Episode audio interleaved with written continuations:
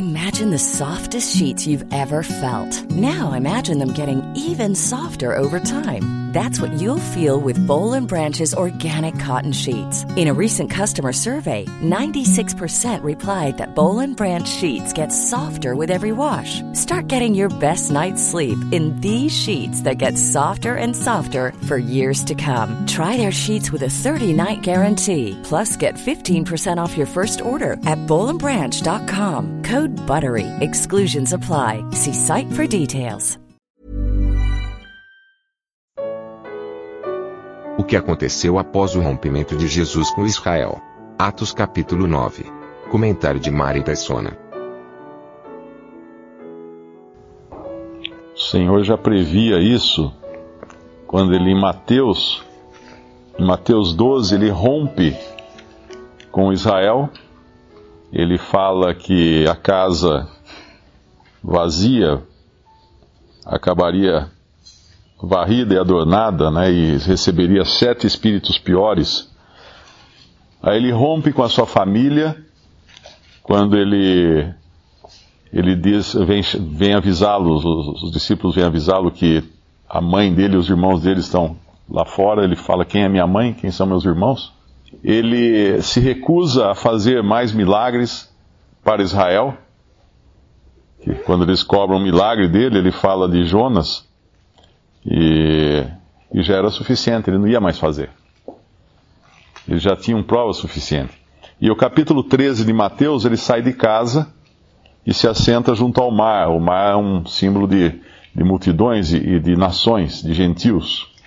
Então, naquele rompimento, ele já dá uma, um sinal de como seriam as coisas depois desse rompimento. E, e foi até o capítulo 8 de Atos a paciência de Deus, esperando que os judeus ainda se arrependessem, né? Capítulo 7 ou capítulo 8, que é o apedrejamento de. É 7 e 8, né? 7.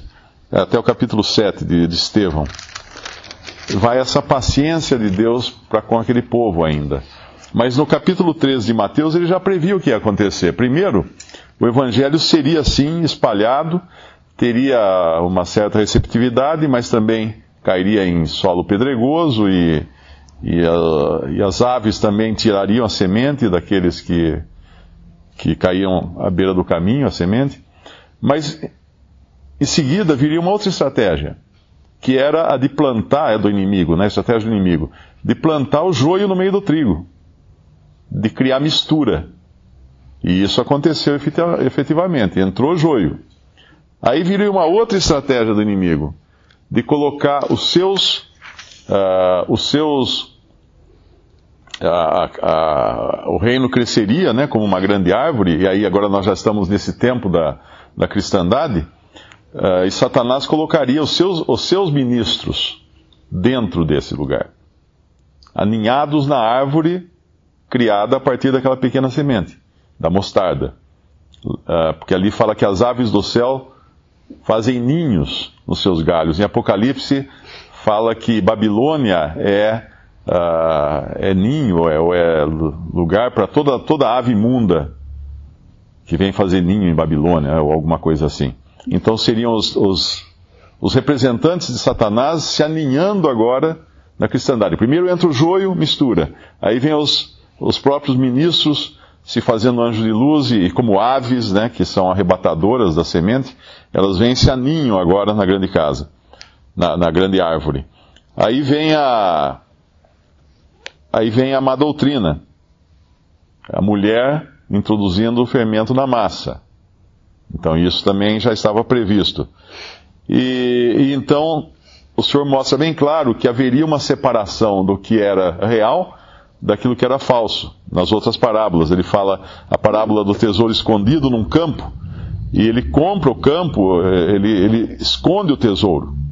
Né? Ele, uh, ele vende tudo que tem, compra aquele campo e esconde. Ele, ele acha, acha tesouro, esconde no campo e compra o campo. Aí vem a parábola da pérola, de grande valor, mais uma figura da igreja, mas essa é a parte verdadeira agora. Aí não tem joio na pérola.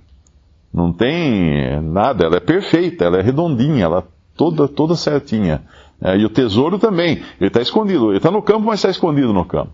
No campo tinha outras coisas, tinha pedra, tal, mas tinha um tesouro escondido. E só, só o senhor do campo sabia onde estava esse tesouro, porque ele comprou o campo e escondeu o tesouro. Ele sabe onde está.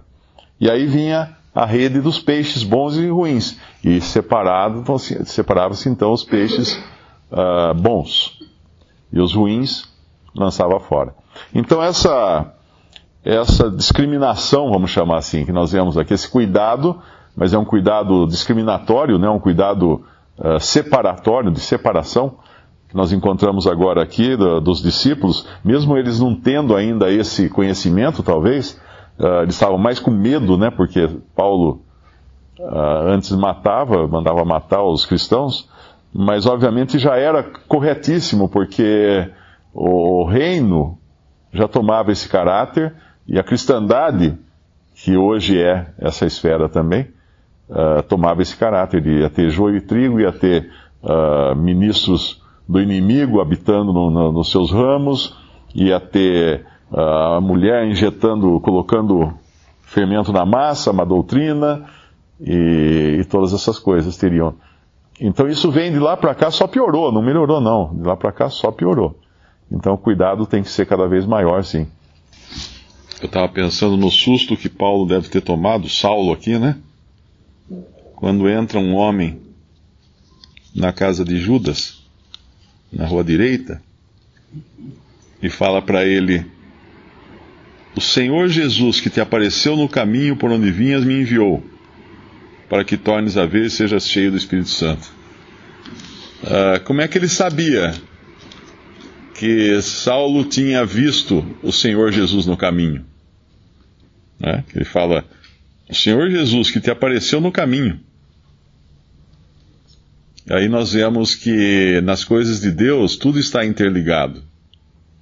Se um lado tinha Saulo vendo o Senhor Jesus aparecendo a Saulo, conversando com ele, ao mesmo tempo tinha o mesmo Senhor uh, revelando isso para Ananias, e revelando que Saulo tinha visto o Senhor. Então, mais, mais tarde, quando Paulo, eh, quando Paulo né, diria eh, que ele viu o Senhor, alguém fala assim: Ah, não acredito, chama Ananias.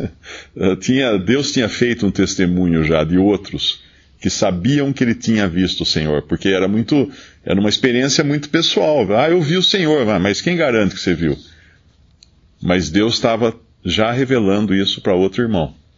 E vai acontecer semelhante depois com Cornélio, com Cornélio, nós vamos ver que enquanto Deus prepara Cornélio, Deus prepara Pedro.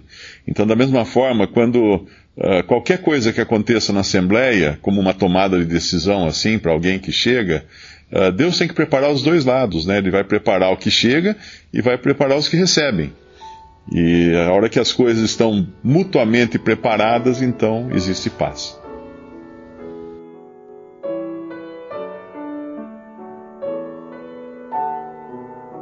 Visite respondi.com.br. Visite também 3minutos.net.